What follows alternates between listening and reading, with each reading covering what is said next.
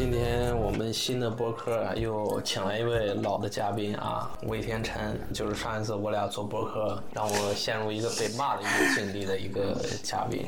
我觉得可能是因为他说的太好了吧，或者人家是吧，女性表达方面天然的比男性更容易让别人接受一点。我今天绝对不说脏话，因为上一期跟天真本来是聊的一个，我觉得一个很正常的话题吧。嗯，虽然说是润，可能我跟他太熟了，因为我平常交流也是那样，所以时不时的会打断他表达。我没这样觉得啊，呃，我不知道天真有我也。我也没有这样觉得。对我们没这样觉得，但是听众觉得好像我可能打断太频繁了。我觉得就是有一部分听众，他就可能有一种自己很文明的那种感觉。觉得就是不能说脏话，然后什么不能打断别人讲话，甚至上一次我并没有意识到你说什么脏话，因为我觉得这是非常正常的，日常我们就是这么讲话的，就日常我身边的人也都是这么讲话，我没有办法想象就是不说脏话的人平时是怎么讲话，我觉得很可怕。嗯，也怪我，反正上次没剪掉，没想我说不用剪掉啊，我觉得这样才比较生动。这一期我争取少说点脏话，或者 多剪一剪。然后我觉得就是听众们提的那个，我可以接受一部分，或者说接受一些，就是关于打断这个，确实我们私下里交流就是这样。但是毕竟是做播客嘛，可能我老打断嘉宾的说话，让别人觉得我啊，觉得他们都是太舍本逐末了。就其实大家交流之间，你自己核心的判断是，你到底有没有受到真正的尊重，你们是不是真的尊重互相？就什么像打断说话、说脏话这种，就是很表面的，就不应该通过这种形式来判断。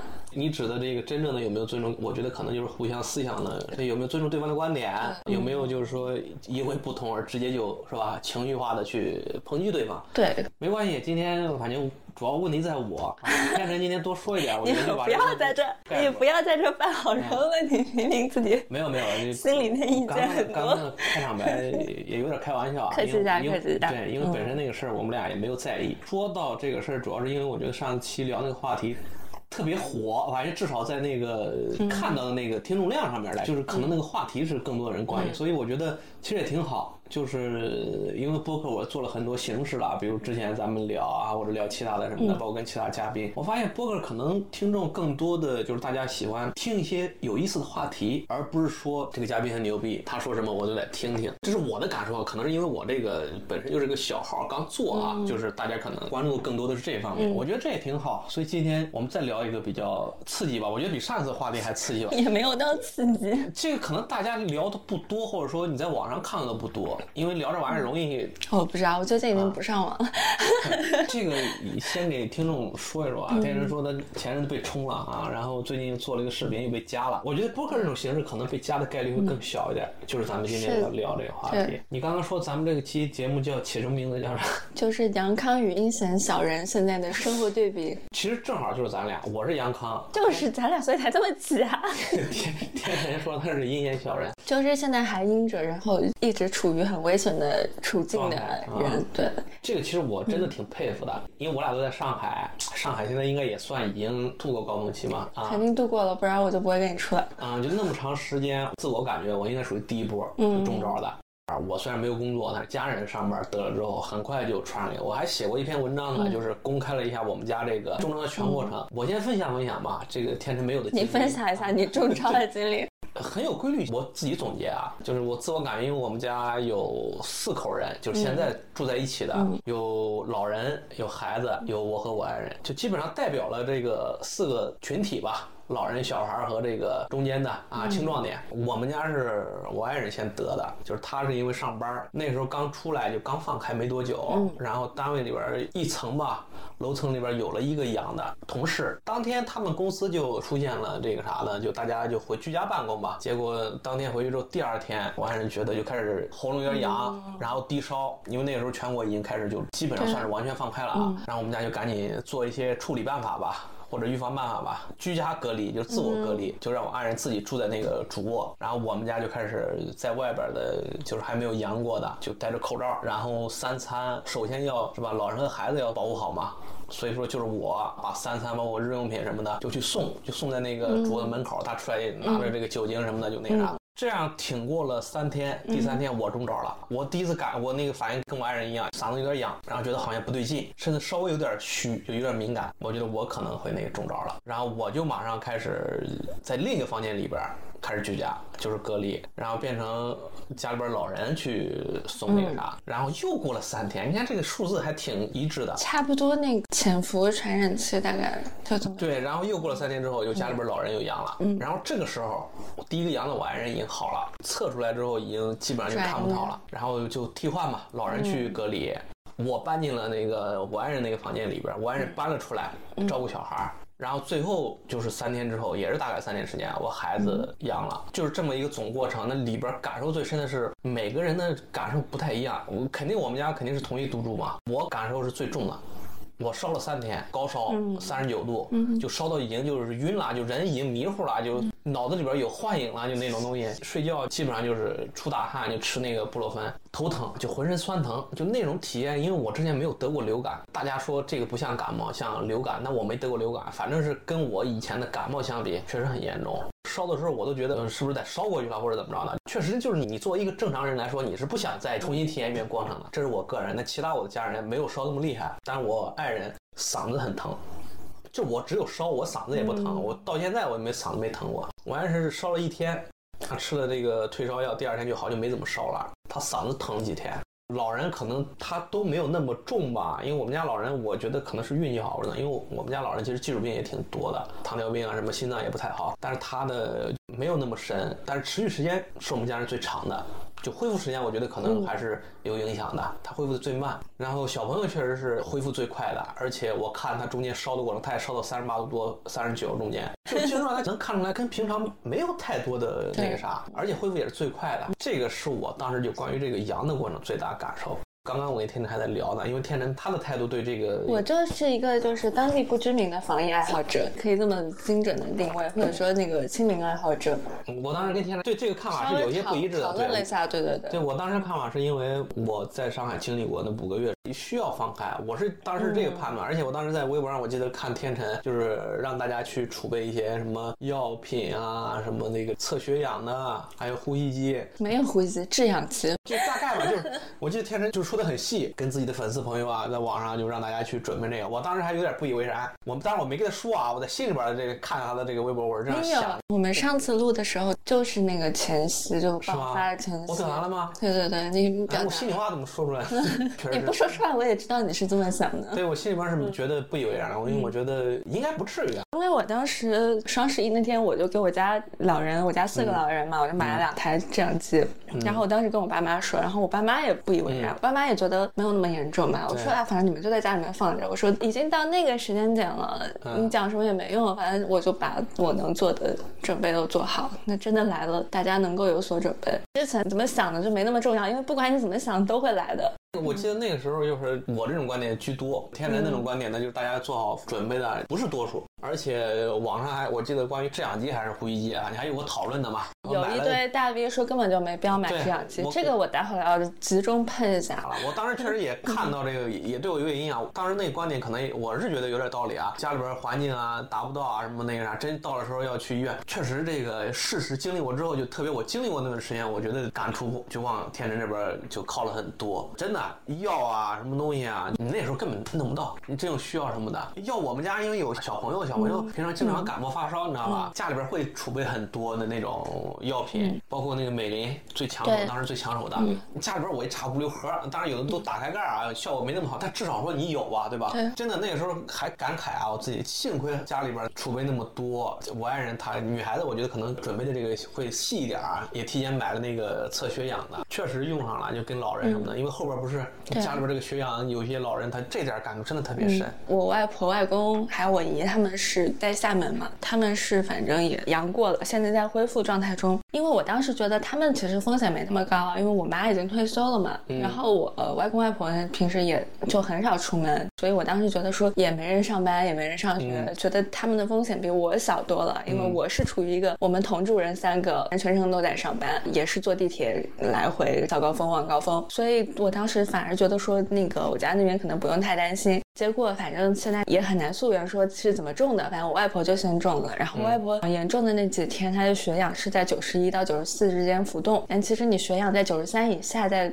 旧版的方案里面就是已经进入重症了，所以当时就是测出来之后是也是给她吸氧，而且就现在讲了很多说那个什么这样就要送医院，就有很多问题，就首先。我看我这一轮身边至少知道有五个以上的人家庭，而且并不仅仅是老年人，甚至中年人都用上了制氧机，因为都是血氧掉到了九十五以下，然后开始吸氧，然后吸氧回到了九十五以上。因为它有一个问题，就是有时候你血氧掉到九十五以下，你的身体就已经很不舒服了，就你会开始出现呼吸困难，开始眩晕，各种没有力气，所以这个时候你。不管是要送医院，且不说你在医院你要等多久的救护车，嗯，然后你送去医院之后，可能他的医院那边的制氧设备都是不够的，所以这个时候这全程制氧机都会起到非常关键的作用。然后包括说你老人如果没有力气，你要怎么把他弄上救护车，怎么把他送去医院？当时我家是已经全部中招了，然后我们家没有像你们家就是这么轮流，大家症状比较重的那几天是重合的，所以有那么几天是真的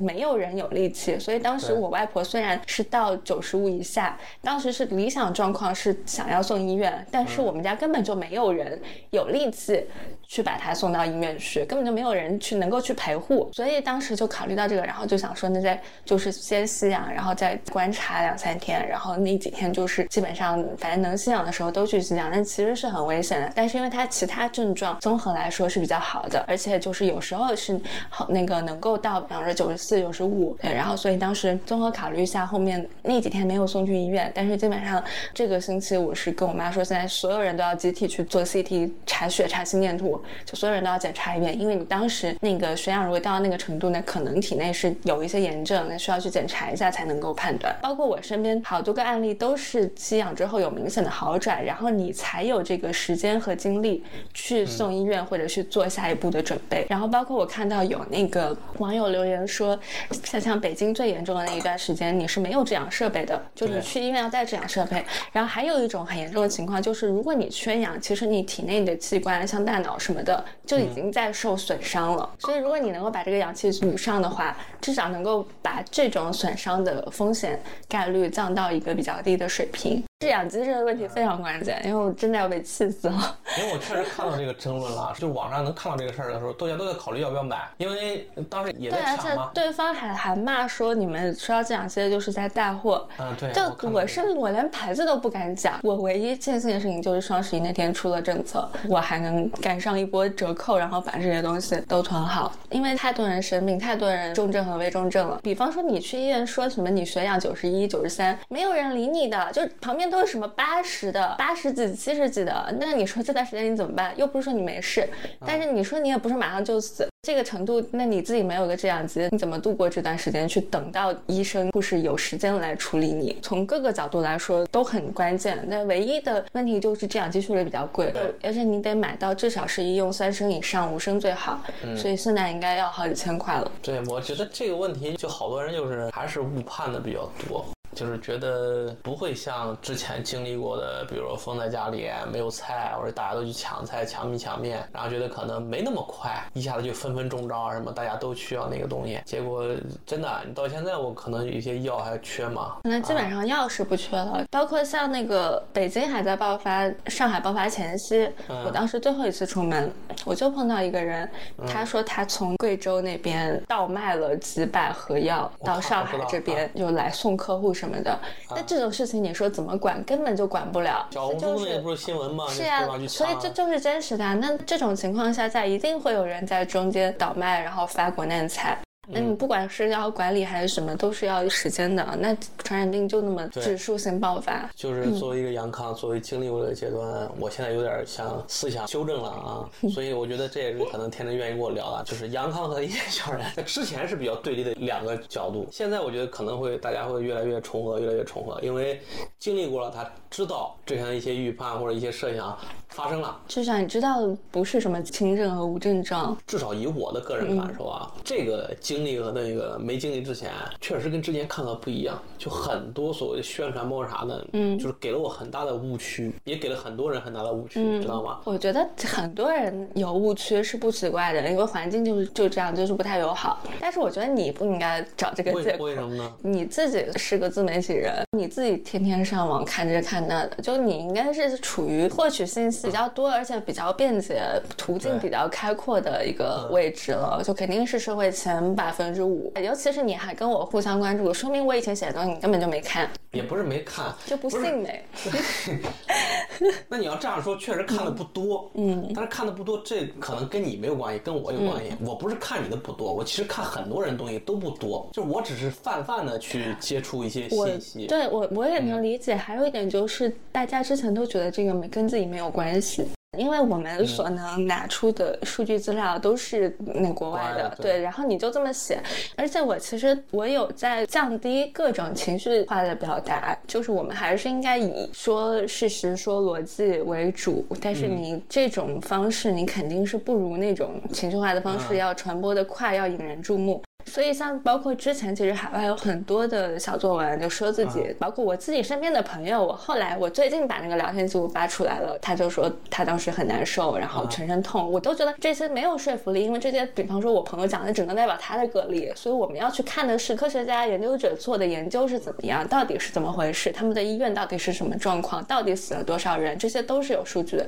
但是你以这种形式表达出来的时候，自然你的受众的接受不如我有一个朋友是很有。限的，而且大家又觉得跟自己很遥远。但是，比方说你今天又被关在家里了，那这个体验是你亲身经历的，是很近的。就这点上，确实没办法，你很难去触发大家的这个共情性。我为什么会出现这种情况？我是觉得，就是虽然我看的多，但是网上也太多了。对。网上各种人真的都有，哎呀，我不好说这个评价。我说像你我这种我 没有利益什么东西的，确实不多，你知道吗？太乱了。对，就是，而且别说自媒体，那好多媒体，包括好多媒体还不如自媒体。对，好多正经专家还张嘴就来呢，对吧？就是让大家呢觉得网上没有什么公信力。是没有。所以说，就很多东西你也就只能去泛泛的去看。嗯。你数据那些东西，国外有些媒体还造假嘛？这门槛没弄得很高，你看一下你也看不明白。对，就是信一下，万一被骗了，就是伤害很大，把大家这个公信力。给磨没了。虽然我看的多，但是我相信很多看的不如我多的也跟我一样，就是都是泛泛的，更多是自己的亲身经历或者身边的朋友，啥二舅是吧？确实这玩意儿，二舅说是你的囤一个吧，你可能才会去囤。而且最近这两年，大家自己的情绪方面都没有那么的客观，受各种的压力呀，精神方面，所以让我们像一个正常人一样，有一个平常心一样去看待这个事情，真正的去看数据，从逻辑上去判断，我都没有做到。我现在觉得我们是没有做到的，所以我很理解为什么。很多人都没有做到。我理解，现在因为信息过于鱼龙混杂，然后太多利益相关的人，所以就导致大家要去鉴别一些信息的要求变得比之前高很多。所以这个事情，就我觉得对于个人来说，唯一能做的事情就是自己去好好研究这件事情到底是怎么。就把这个当成自己的事儿呗。其实你真的去花时间研究，就是我们不应该再从这个人的头衔，或者说从这个人他看起来好把自己包装的。很好，对，或者说他是个百万大 V、千万大 V，看他们这么说，或者说他讲了一个很动人的故事，就这些都是形式表面。我觉得真正站得住脚的东西，是你不需要看作者是谁，你只看这个内容本身，然后你能够判断出这个内容是不是站得住脚。就比方说，我之前我一直在推荐的知乎那个曹天元老师写了一系列文章，讲那个超额死亡，然后讲新冠是不是只对老年人有害。他这个文章就是。你不管你不用数他的名字，虽然他本人也是一个很知名的科普作家，但是你不用看他的名字，而且他是建立在很扎实的统计的基础上。但这些统计学的知识是你需要花一些时间去学习和消化的。我见你转过，因为他他说有个让我印象很深的，就是一个观点吧。嗯。现在老年人死亡多，就是你说那对对对，是因为年轻人他的寿命对吧？他折了一部分，是现在没显出来而已。这个其实通俗的说就是很多老年人他离死亡很近了，对，折了这一段正好就把他卡在那个死亡。嗯。年轻人是因为他在折十年五年都不会在短期内显现出来。嗯，哎，他说这个，我觉得逻辑上是讲得通的。对他那几篇文章都讲得非常好，因为有很多概念跟你想当然想过去是不一样的。我后来讲超额死亡那些视频也是把它视频化了。他说这个超额死亡是什么时候？因为你想超额死亡，你很自然就会觉得啊，那就是今年多死的人。但他讲了一个很关键的概念，就是说我们要什么时候能说死亡情况是恢复正常了？我们要看到不是说看到超额死亡回到零的时候，而是要看未来出现了同等比例的缺额死亡的时候，我们才能够说这个死亡再恢复正常了。因为超额死亡是你多死的人，但是每个人只能死一次，所以那些人是早死了。就是这些早死的人，这些坑要什么时候才能补上？你要等到未来有这么多人他晚死了，所以我们看到的这个死亡情况的严重程度是甚至是远比超额死亡这个数字体现出来的要严重。就这么一个简单的概念，其实你去花十分钟。仔细读这个文章，所有人都能读懂，但是大家看不进去。是啊，这就是网络弄的。就现在网络时代，就是大家对互相信任，或者说花时间像以前一样去去读论文啊，去读书啊什么的，更多自我去做思考，机会太少了。你都别说其他人，我都做不到嘛。你都说都觉得我天天花时间泡在网上，这个确实得反思。但是另外还有一角度，就是我老是把网上是当做一个休闲的，并没有把它像你们年轻人一样当做一个学习或者说去去思考问题、获取信息的地方。就是虽然我们。很熟，然后对吧？你说的东西，我也没有特别去深入的去。那现在很多年轻人是把它就是 B 站啊，或者说微博啊看视频，就当做一个学习的东西。对。那我这个年纪，你就没有把。我觉得你不应该这么早就放弃。不是放弃，就是 确实有点懈怠了，这个得反思。因为学习一开始就是会让人痛苦的，你就刷几个美女视频。我没有刷过，我没有做过把时间浪费那个事儿。对啊，就是总归是辛苦的。这种过程对于我这个年龄来说，我还是更希望就是用这种我们就线下朋友之间去。碰撞交流的方式，可能我会学的更深一点。对你让我网上对一个陌生人，大 V 也好啊，小透明也好，去那个啥，我很羡慕你们，需要向你们去学习。我觉得这次其实，因为你说以前。你放在三年前，我也不懂，我自己我也信过很多莫名其妙的，现在我看来非常荒谬的一些印象。就比方说之前人家说啊，病毒就是越演化，然后传染力越强，毒性越弱。就一开始你就会从小到大，对这有一个逻辑，思维过程中你就会有啊，然后你看了一下，然后你就信了。但也是就是因为你发现知道这个事情，学习这个事情有用，这个已经不是什么无用的知识了。就无用的知识当然也需要学，但是可能你还觉得不急。就这个事情现在。就是跟我们息息相关的，我们对于病毒的认识，它会实际的影响到我们的行为。这次其实也就体现的很明显了。对，我就在这个事件中就认识到了嘛，要跟清零派的都学习一下，交流一下，就是 未来怎么过和那个现在怎么过。那现在我们都过了这个高峰期了，我不知道你怎么看啊？就是我先说我的这个想法，今年还是很有希望，不是说很有希望，就 是我觉得对。今年的生活，就个人的生活、工作也好啊，事业也好，就是息息相关的东西，对，嗯，有所期待，就会觉得一定会比去年强，嗯，这是我相信。那前年呢？就前年我都忘了，你知道吗？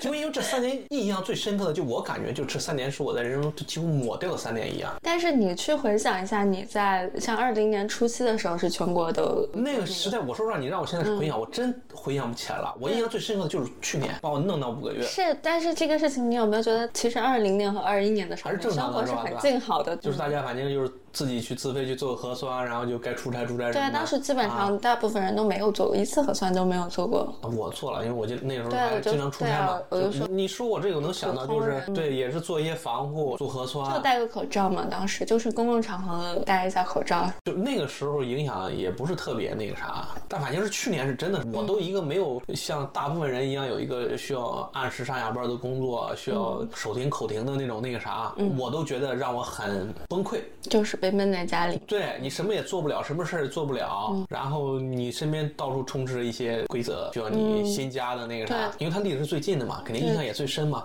从这点来说，我对今年的感受是，我是觉得你至少比去年这个情况强。就是家人，我们就已经开始探讨明年去旅个游，然后我要去出差，去处理一些之前耽误很久了，本来要需要去出差才能做的事儿。就这些东西，我做了规划以后，而且阳过之后，说实话，虽然不想再阳一次，但是对那种恐惧，因为你体验过了之后，你的恐惧感会减少，因为你知道会怎么回事了，大概这个情况，这是我的感受。对今年，对于未来，那我不知道你怎么想，做一个还阴着的，想，经济肯定不会更好。对于经济，每个人感受是不同的嘛。说整体来说，经济肯定不会更好。然后经济为什么不会更好？这件事情其实跟防不防疫都没有太大关系，就是经济好不好，尤其是国内嘛，那一个看内需，一个看外需，就这两个今年绝对都很差。所以这个今年经济肯定不会好。他们很多人就是说，为什么老要说现在经济好不起来啊？然后就说我们是因为我们是防疫爱好者，所以现在一定要说经济会很差。但我没有特别理解，就是经济没那么快好，这个我知道的。但是我觉得是会有一个就是向上的过程，它至少不是继续向下的，它只是会开始，它没有那么快给结果。这这是一个经济学的问题。简单说一下，这其实是一个很复杂的问题，但是简单概括起来，就去年大家所遭遇的各种，比方说不合理的规则，嗯，包括说我们可能看到。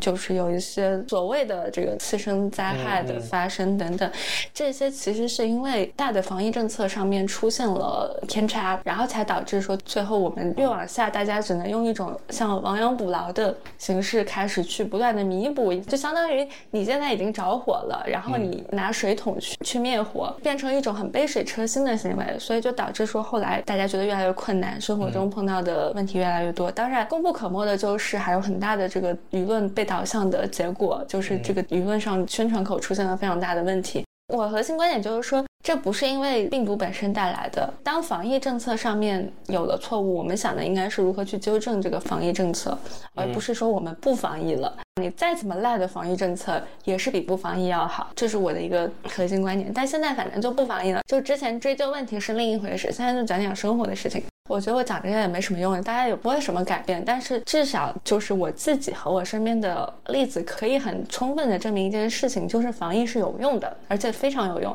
我和我身边的防疫爱好者们，超过百分之八十以上这一轮都没有阳。嗯，而且我刚刚也说了，我家是三个同住人，我们三个全都上班，全程上班，然后全程公共交通。但是肯定像什么堂食啊、聚餐啊这种什么那些公共场所，我们是不去的，就是除了上班。基本上前段时间嘉禾公司两点一线，我们做的事情也并没有那么难做到。比方说就是全程戴口罩，然后找没人的地方吃饭。那个手消毒，然后回家的时候全身喷酒精消毒，然后家里放空气净化器，然后包括像家里那些地漏啊、窗户那个对天井的窗户什么我都封起来。但那些我觉得其实都是比较 minor 的措施了。就其实我觉得你如果能做到口罩，然后入户消毒，然后平时手消毒，平时注意手千万不能乱摸什么的，然后你其实就已经有很大的概率能够度过这一轮的这个波峰。那其实到波谷的时候，因为我身边绝大多数人。都已经感染了，那这些人其实就已经成为你的免疫屏障了，因为他们就不会再传染给你了。它是一个波峰到波谷，波谷的时候你的风险就很低了，它下次再起来你就再开始加码呗，你自己层层加码嘛。所以我必须说，防疫绝对是有效的。但是你说它能不能把风险降到百分之百，那是不可能了。那我们做的事情都是为了提高概率而已。我们平时生活中所做的一切努力，都是为了提高概率。那如果我家里有老人小孩，我肯定会自己再加码。但是我家现在没有，所以我目前加到这个程度也还行。就目前来说，效果也还行。而且这并不是我个人的例子，而是确实我和我身边的人不防疫的全部感染，有防疫的毛估大概可能有百分之二十的人感。就是你觉得就是防疫措施还是是有效的？我想了解的是，就是就是以前是被动式的，政府会或者那个哪个帮做做好这些东西，那现在变成主动式的，又没有人去帮你做这些东西了。就这种，你觉得对你来说，你是觉得这种是更好的？还是说之前你觉得？我当然觉得之前更好了，但是其实对于我个人来说，我可以接受主动的防疫。对于我个人来说，其实我两者都能接受，因为我并不是脆弱人群，我不是高风险人群。当然我家里有人是，所以这我也很揪心，我也尽力去做，希望把家里人的感染概率降到最低。但是确实算是嗯失败了一半吧。但我爷爷奶奶还没有感染，外公外婆是已经和我妈是感染了。这个事情就是，如果你要我衡衡量我个人的得失，其实并没有。太大的区别。还有一个原因就是为什么我会出之前重病那个被夹的那期视频？因为我本身从事的也不是高风险行业。如果你从事的是高风险行业，那这件事情就完全不同了。我目前的防疫措施也不算特别极端，就包括他们有很多更加加码的那些那些东西。不仅仅是这些，就有很多确实看起来操作很麻烦。那是因为我自己从事的行业并没有那么高风险，甚至说像我办公室也比较宽敞，就我们那个办公室人少，对这些其实都。是降低我的感染风险。但是对于那些高风险，而且这些高风险的行业通常都非常的重要，嗯，就是像我们之前说的医院、学校、交通，包括那些从事社会工作的基层工作人员，然后包括清洁工、快递小哥，嗯，那些物流供应链上冷链，所有的这些人，他们都是高风险行业。那他们就意味着他们得加码到什么程度，才能够把自己的感染风险降低在一个稍微可控的水平？而且他们很多人是没有这个条件去加码的，就像我自己都说，我自己。买防疫物资现在可能已经买到了一万多块钱左右，这还不算我家人现在恢复期，然后现在还要去做检查等等。那你说，对于一个他可能没有这个经济条件的人来说，这些对于他来说就是额外的开支。那他的收入会涨吗？你去跟之前比，那未必能涨很多。而且我这也是身边统计学啊，因为现在也没有什么数字。就像中小城市的那些服务业，其实你说他们的生意有好转吗？也未必吧。这段时间接下来，而且接下来如果反复感染，虽然我们觉得大概率是真的，一年四波都有可能。那出来以后，你觉得这个他们的业务不会受到很大的影响吗？像美国，它的这个人流量，地铁的流量是现在还在疫情之前的百分之六十到七十左右。我明白你的意思，就是这种天然式的，比如说再来一个高峰什么的，就是一部分人会居家或者减少自己的外部的那啥，其实还是会影响他们那个日常的经营啊，对吧？而且病毒一直在变异。我明白你的意思，那你其实站在更宽广的角度去考虑这个问题了。如果全社会都是跟我一样或者跟你一样条件的人，那可以分开。嗯，对，但事实上不是这样。而且你让我们俩去做医护，我们俩也做不了这事。站在某一个群体来说，一个角度来说，可能也许放开你的生活会更自由、更好一点。嗯，但整在一个大的一个群体，各行各业都去考虑到的话，它未必是一个更优的一个。它绝对不是一个更优的。我可以很直接这么说，你会发现那些岗位都非常的重要。那这些岗位的人，他们在长期的暴露风险之下，他们的身体风险很大。而且你会发现很多，比方说像有有的这个比较富的地方还给医护补贴啊什么的，那那些比较穷的地方还补贴不起。而且你补贴点钱其实也不够人家干嘛，就是人家说不定拿来额外治病都不太够用，你发个几千块钱。如果他的身体是真的像外面最高风险的长新冠行业，比方说医护，他是真的。长新冠让他没有办法继续工作了，那这部分的缺口就怎么补呢？本来就已经缺人去干这些那个所谓的脏活累活了，嗯，然后现在你也没给人家加多少钱，然后人家还得冒着感染的风险去来做事情，是我觉得是一个短期利益和长期利益的取舍。嗯，那就是效率和平等那个不是，就是从长期来说，效率和公平是可以兼得的，但是从短期来看，必须得先选一个优先级的。对，嗯，也有各方面压力吧。这应该你也应该看到很多说啊，难道就你们中国人聪明吗？就是难道就你们知道那个？包括像之前那个，像什么每次外面有大型的聚集活动，像世界杯，他们就说啊，你看为什么人家那个去看世界杯都不害怕什么的？嗯，但事实上就是这边看世界杯狂欢，那边火葬场烧人。本身你觉得就是那个体系、那个社会本来就讲究的就是这个东西？不是，我觉得对于国内来说。这个外部压力也是非常大的，内外部压力都有，嗯，但是就是各种因素综合作用吧下来，然后有这么一个结果，而且这确实不是一件容易的事情。我之前分享过，那个加州那边有一个大学，他是就是费了多少钱，费了多大的功夫，他才在他的校园那个小镇上，那小镇是五万人吧，我记得，实现了常态化核酸这件事情，就本身这就是一个很难的事情，因为它很难，就容易被破坏。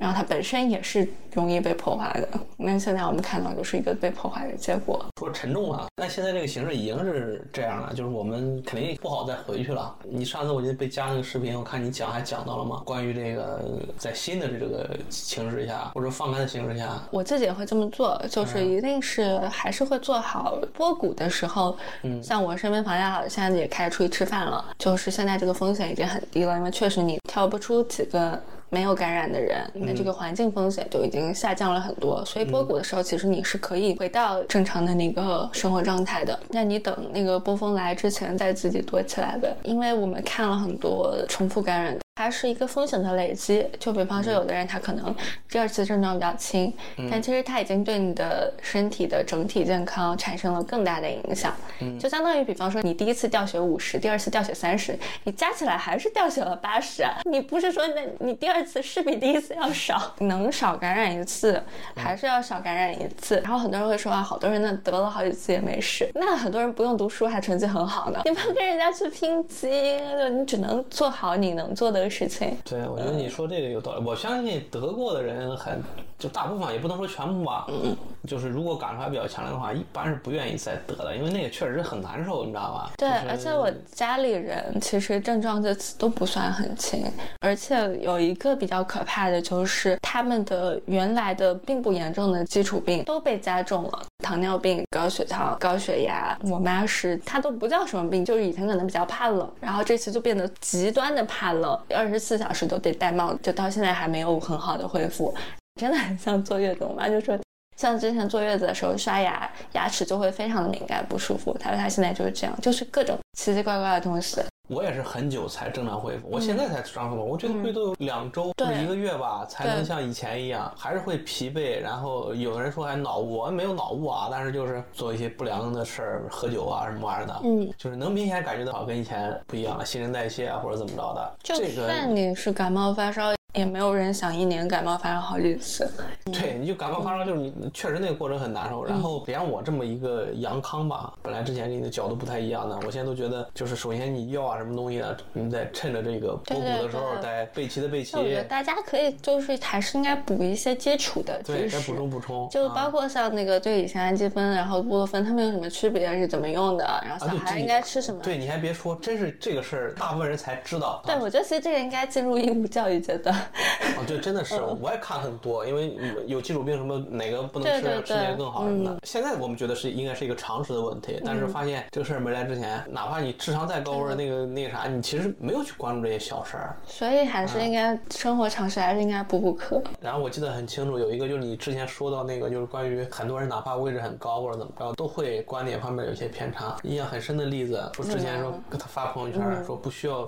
备药，对吧？或者说道歉，说，哎，为自己的那个啥道歉啥的，人家那个专业程度，对吧？那个资历是有这个意识。所以就是，其实你能够信任的，还是基于自己的知识基础去做一个判断。按理说，他那知识基础应该比我们，他可能就应该是有一些利益相关吧。是吧？对，而且知识基础这个知识基础不是说他读了多少书，或者他学历有多高，或者说他看起来好像从业很多年。因为很多人像我举那个医学行业可能不太合适，但是比方说像呃财经，很多人你从之前学的东西你就不一定对，跟上了就怪 走歪了是吧？对，这也不怪大家，因为这个教育就是这样，当时受到的教育就是这样。因为像我自己其实对于经济的认识，等于是因为我自己也算是我之前读的。会计加金融，我还辅修了经济学，大概学了大半个经济学专业的课，可以算是科班出身。但我后来真正对于经济的理解，是我把我之前那些学的东西全部都推翻了，然后我才开始真正的对它有有一个理解。就像以前学东西，大学只是为了考试啊，或者说大家都在学这个东西，所以按照这个。有的领域是这样，但有的领域是因为它教科书就不对，就是像 经济学真的教科书就不对。就举一个很简单的例子，比方说像那个他们讨论什么贫困问题，很少有经济学家会把中国的扶贫。中国的这个做一个例子，对对，这他们就觉得这个就是在他们那里就是政治不正确的事情。那有的可能他是利益相关，他是不愿意讲；有的人他就是因为他脑子里头他的思想刚硬就是这样，他没有办法接受这件事情。那我们现在所看到的，比方说教科书这些论文，其实都是大部分由这些人来写的。对。那如果你在那个环境下，你自然就会就是产生还是都有很大的自主的一个学习偏差。对，嗯。互联网时代就是有这个想法的人，其实是很有助于那。那个啥的，对不对？可搜索的、可看到的东西也有很多。以前你看，你说你读书，那我想到了我读书，我读书没啥互联网，只能这样学呀，对吧？而且那书本你还不错呢，你在国外读书，你还能看到原版的教材。我们看到是原版再翻译过来的教材，本来你虽然是个错的，但是逻辑上面是对的，你至少能学到逻辑，能学到他怎么思考这个问题。我们学到一个错的，然后逻辑是给你。打乱的，你说经济学，我就印象很深，因为当时学经济学完全就感觉是死记硬背，根本就不理解为什么这公式是这样的，为什么要去那个啥。我记得很清楚，我因为我考研，考研要考经济学，因为我学的是金融嘛，有很多人都是靠死记硬背，你根本就无法去理解这个东西。老师也很重要，就有水平的好老师也很少。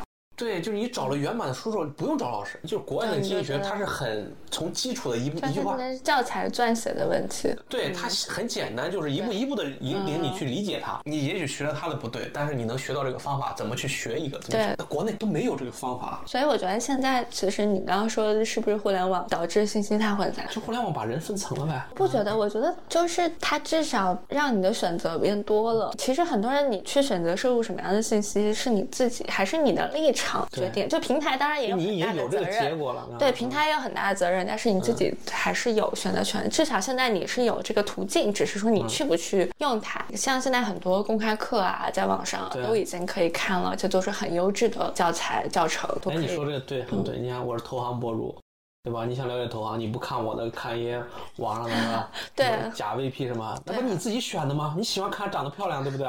你刷人家，而且你实习你去买。人家说买可以，你就相信，对吧？你赖谁？你赖这个行业？说说人家不好被骗你吗？那么你自己选的吗？想走捷径的那种，做这种选择，但平台也很来。对，你说的平台肯定它也加剧了这个东西，因为它会推波助澜。对，那漂亮小姑娘，我长得好看，我说是 MD，我长得好看，我虽然不是，但我穿的少，平台他觉得，哎，你穿的少，大家都看，对，他猛推你，对，他不会推我这个大哥，是吧？我虽然讲的真，但我长得丑啊。其实我相信做很多做自媒体，真自己就是愿意去那个啥的，都会觉得这是一个很难受的。点儿吧，自己要给自己做判断。我自己觉得我做的东西是对得起我自己的。外面比方说来喷我，如果他们说的东西是完全没有点是混乱的，那你不应该去为了他们去。就是你其实只说给你愿意听你说的人就就好了。你自己说的这个东西，你对不对得起你自己吧？我觉得自己要有这么一个判断。我是有点皮了，就是在早期的时候还愿意就是多救一个哈，或者多去那个啥去，希望他能明白，或者就是你苦口婆心的去那个啥。我现在已经皮了，你就愿意怎么着怎么着，对吧？你不愿意相信去找你相信就行。对对对，这也没错啊。就是我现在更多是这个心态，就我就说我想说的，你要听进去就听进去，听不进去爱给我滚哪滚哪去，别在我面前逼逼要去驳倒我，或者说跟我去说啊你为什么不对？我不需要你去那个啥，就我的世界观和我的那个啥其实已经形成了。也没有那么绝对吧，因为你其实也还是有在听，就看你说的有没有道理。哎呀，你可能收到的评论都太低质量了。也没有没有没有没有没有，我觉得可能是这样，是话题的原因。嗯，因为我在网上发生的更多的是我这个领域的，嗯，就投行领域的，是我的工作是吧？我的工作那么些年的那个啥，对，就大家给我讨论，你给我讨论，你又没工作那么些年，对吧？你又没干到这个级别，嗯，你给我讨论什么讨论？对不对？你先拿到一个实际 offer，你再给我说吧。但是你是讨论更多的是一些公共的一些话题，或者大家对那个啥，很多人他会关心。你有二十多年的这个生活经验，人家有三十多年的或者什么，所以你会觉得对吧？大家交流一下也 OK。我觉得可能是这个的不一样，也是少数的。因为你啥？因为你这个领域宽广，他啥人他来的人更多，你知道五花八门。嗯。那我这个至少说，你虽然是个二愣子，但至少他还是这个领域里边的二愣子，多多少少会跟你去聊一些有基础以上的抬杠。我觉得这个这个可能还有点不一样，心里确实是会有点失衡。觉得你应该这个 压力应该学会或者说可以缓解了吧，只是需要时间。对，会缓解。我的失衡主要就来自于就是还没开始录的时候说的那个，我天天看那个热搜，像我最近都不怎么发微博，因为我看那热搜我就生气。就开始说一些之前已经都已经说了这么久，感觉应该是大家都要知道的事情。嗯，比方说那个无症状根本就是骗人的，然后比方说像长新冠就是真的，嗯而且比方说你得了之后你就会出现什么心肌炎啊什么，这些在我的脑子里应该是所有人都要知道的。然后我现在非常震惊的发现，大部分人百分之九十九的人可能都不知道。然后我就开始质疑说，还在写这样的东西到底是不是有意义？被加那个视频，我看大家就是还观看量还挺高的嘛，这说明大家关。还挺多的。这个也是已经发生之后呀。之前其实我这次视频里面写的很多东西都是我之前写过的，就当时看的人少，你现在又拿出来，大家会，你不跟我一样吗？我之前也不是完全一致，现在我也，但是我有一些我觉得很基础的事情。像国外连续三年超额死亡都非常的高，然后还是会有很多人就觉得国外都没事，就是有一些很基础的事情，我觉得大家应该是要有一个概念的。然后我就开始也算是反思自己吧。就我们虽然你肯定是没有办法说服所有人，嗯，但是还是可以去探索一个怎么样能够提高自己的传播力的办法。我觉得还是要做一些自己能尽量做的事情吧。这个是我的一个思考，但是我我也有收获，就是收获。有啥？你除了收获喷子，你还能有啥收获？我接下来不是要讲了吗？嗯，就我觉得我收获了一些很珍贵的朋友，跟你志同道合的朋友，这些朋友是比你之前那些所有的。酒肉 朋友、狐朋狗友都要，就他们一个能够顶之前一百个。就是关于呃，就是思想上的这个一致的朋友，要比那些爱好上的朋友，或者说其他方面的朋友更那个什么。这些是我自己在比较频繁的做创作之后，然然后这些，因为我其实是一个很社恐的人，极少主动社交。基本上都是别人。你就说我太主动了呗？没有没有，老是约人。我们一开始认识也是就是工作上认识的嘛。对啊。对啊，除非这种就是工作上一定要认识。这样说的。没有，就是我个人的原因，就我就很社恐。然后就这次，包括我自己，等于算是这个老师的一个小铁粉吧。他主动的私信我，然后我们就这样认识。然后这个我觉得对我来说是很珍贵的事情。我理解你，但是你所那个啥，其实不是我的那个啥就是我觉得那个对我来珍贵的，就这个东西，我是觉得，其实我享受的是啥，你知道吗？我其实享受我们是这个交流的过程。这种是让我，你用现在这个情况，就对你觉得你改变最大或者怎么着的来环境来做例子。我会用我之前工作时候那个状态和现在这个状态做例子，因为这个是我人生中最大的一个变化或者转折背景方面的。你像以往我没有机会或者时间，就是就这个话题，我还跟你聊，我聊什么聊？我直接就拉开或者我直接就不看了，就是有点那种就是自我封闭，关于外界的不同的观点，因为时间也都在。就现在你有更多时间来思考。对，我要听听你，比如说，因为我们是朋友嘛，我我们有机会去更深入的交流这个问题，不像在网上什么评论就杠什么的。嗯，我觉得我们这种是会更深入的，不止我们这个话题，包括聊播客其他话题，我觉得这个给我的人生带来很大的丰富。就像你说你读书的时候，你后边去学推翻了之前东西，嗯，这个过程其实就跟那个读书的过程一样。我之前就沉在一个固定自己搭好的楼房里边。其实我们俩讲的算是一个事情了。啊，对，一个一个过程一个结果嘛。对。然后就是能聊得来了，最终成为了很好的朋友嘛。对。就收获了。友谊啊，对我觉得这个其实是很重要的吧，因为很多我相信，就特别是我这行的搞金融的，相信很多人跟我以跟以前的我是一样的。你包括就这个话题，如果我还在工作里边，嗯，我们不会去思考，无非就是现在需要买药，就怎么去抢，怎么找黄牛，就就花多少钱。就考虑都是这些东西。至于说你是超额死亡率啊，说那个 就未来到底会变得更好变坏，不会去思考。我相信很多人可能都是这样。那你其实说在网上去获取信息，那因为你本身的环境没有这种我们那么便利，对吧？你做自媒体，你要需要去研究这个东西，有这个时间。但我不是因为做自媒体，所以我去研究，是我本来就喜欢喜欢这个才，然后我顺便做了自媒体。对，你的逻辑是对的，我的逻辑可能有点反过来了。你说的是对的，就是他没有时间和精力去那个啥，所以说我觉得就网上听听啊，或者说去看一看不同的那个东西也挺好。我觉得大家其实不用太排斥，就是网络交友这件事情。什么？网啊，网络交友，你这说了就 古老。我也没有网络交友啊，我们俩也不是网络交友啊，是因为本身因为工作上有了接触。但是确实网络会加强你这种联系吧。我跟你说，你刚刚说的什么老是私信什么的，我就没有做过这种事儿。我其实不会在网络交友的。我也没有私信别人，别人私信我。对，我就说这个，就是我们这种关系，就是因为工作上或者因为什么的，就是这种可能还更牢靠一点吧，或者说开始会更容易一点吧。比方说你在你原来的职场上，包括我在我原来的职场上，就我是不会去尝试跟他们达成共识的。跟我原来的圈子里的人，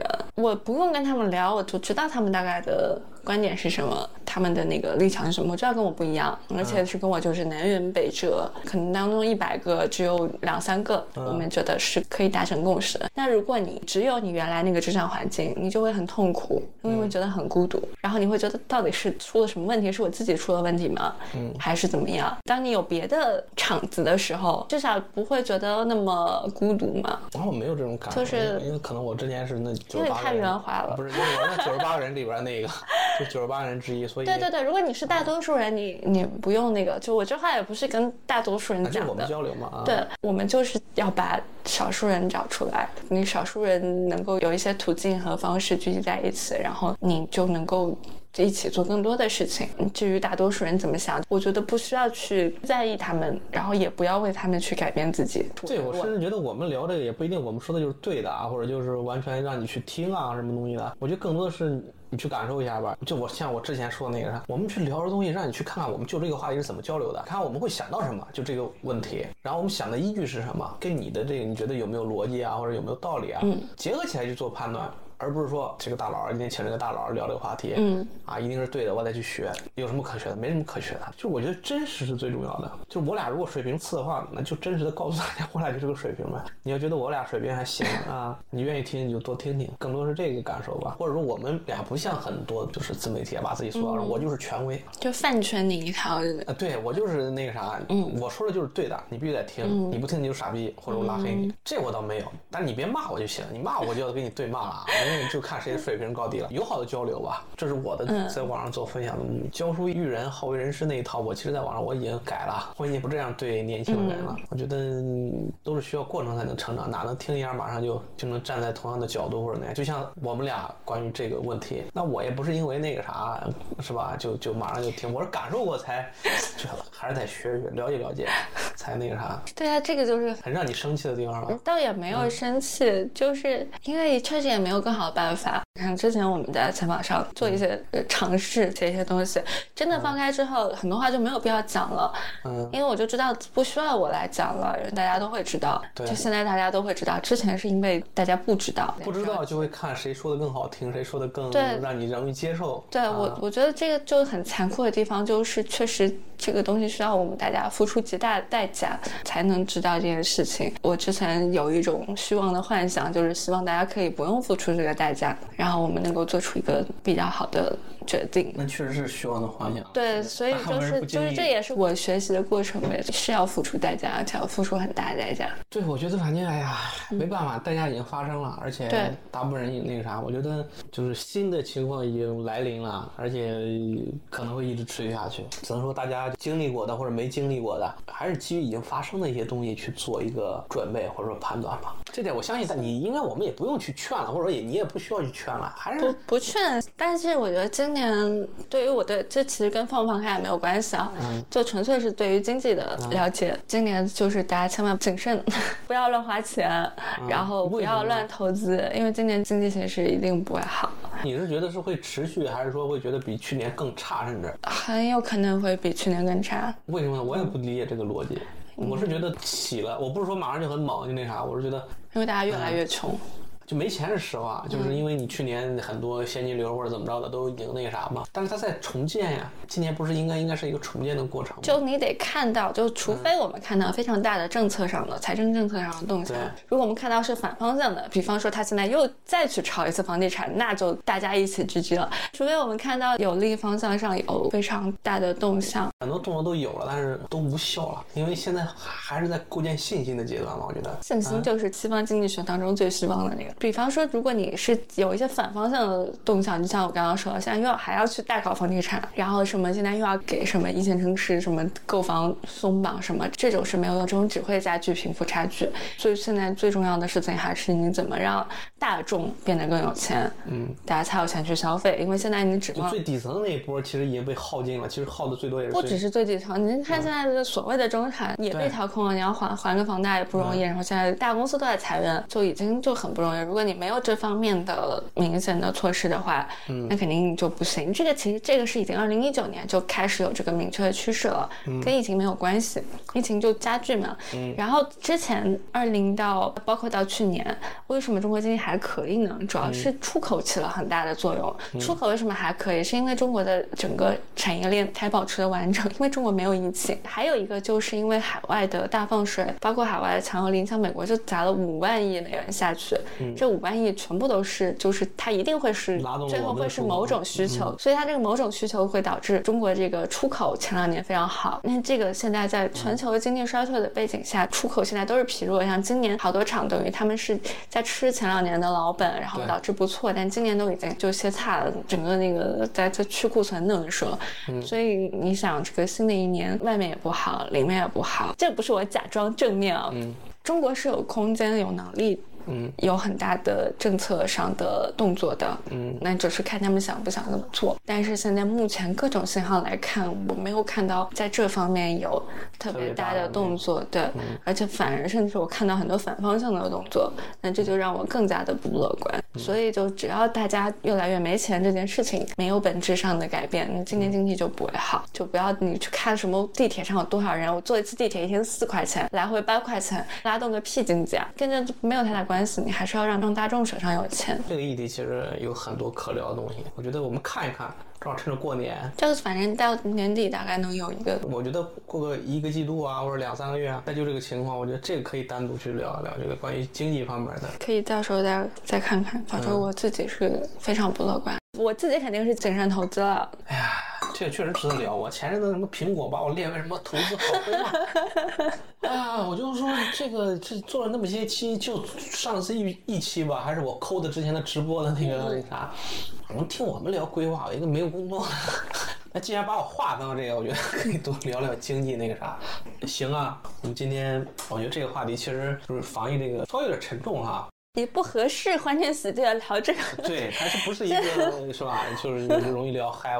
你别说你们，我们家就是也有亲戚，就是这个确实是很多都深刻的感受到那个啥了啊。就像那句话怎么说的，什么一一粒灰落到是吧，就一粒一一座山。这个灰太多了，就是这次受伤的人太多了。所以我觉得也就跟我写的那篇那个，你如果看过之后，你知道啊，能理解，就是我写那篇什么康复日记什么的。我看了呀。对啊，我就让大家知道这个东西没那么简单，或者说，嗯，他对你的生活或者什么的，别真不把它当回事儿。嗯啊，谁想再得得一个那有毛病才会想再来一次那个啥的，就是意识到之后也会告诉大家真实的情况嘛。所以说，我觉得今天聊这个，我看博客啊，包括什么，其实真正去聊这个事儿也不多啊。大家也都是是的，我也不看大家说什么，我看了生气。没有，我我就也没有看到人去聊这个事。更多我看到很多博主就开始说现在什么哇，现在反正大家都阳康了，然后又没事了。对，说大家现在就像你刚刚说的，就是对于新的一年还是充满了期盼。哦，不是说你自己。不能乐观，不能期盼，但是你不能去忽视我们现在付出的巨大的代价。就你不能去忽视上海的火葬场已经挤兑成那个样子。不要说上海了，就就像不管是从上海还是到我们老家小县城，天天都在放鞭炮，天天都在死人。你不能在这种氛围下，然后去欢庆，自己悄悄高兴就好了。行啊，我觉得今天聊的还挺那个啥的，就是当然没有上一次润聊那么激烈啊，因为上次润可能涉及到更多的是个人成长啊，或者说对未来的规划，没有。涉及到生老病死一些比较沉重。我真忘了我们上次聊了什么。上一聊的就聊嗨了嘛，就就那个啥嘛，别人骂我说脏话多了。对，还是我记得印象很深的，还有留言说啥，说我找一个就是就你的那个就你鄙视那个圈的人来一块聊。呃，我啥我没去过，你不是去天成不是去过吗？然后我们都鄙视那个圈子，把拉回来聊啥，是吧？但是我觉得今天聊的这个是我一直想跟天成聊的，因为我自己的想法经历过之后有个比较大的转变，确实像天成之前批评的。一样，我确实没把他之前发的东西当回事儿。不怪你，不怪你啊，也是网络争论的焦点嘛，对吧？我觉得你不看我是是没所谓。不是不看你，我是所有的都不会看的，就是 屁嘞！你老在那转发。不是我转发其他的问题，并不是这这件事，我记得啊。嗯。就反正今天聊的，我觉得至少很深入啊，至少聊的比较透后吧。咱不说聊不聊到点子上，但是我觉得很多问题都都涉及的，特别就其实那个经济那个，我觉得我我还有许多有一些不同的那个要跟天人在交流的或者在碰撞的，但是我觉得放在今天这一期里面也不适合，的并不是一个交流经济的，单独开一期可以具体聊一聊。所以今天啊就聊到这儿吧大家反正给大家拜个年。对我万一不是在年前那也能拜年啊肯定是下一期到。十五之前都能拜年。对应该十五之前会放出来啊就祝大家新年好吧啊来年博客多请天真过来不少打断他啊让他给你们多唠会儿。我们也争取温柔的跟大家就聊一个话题好吧就到这儿吧拜拜。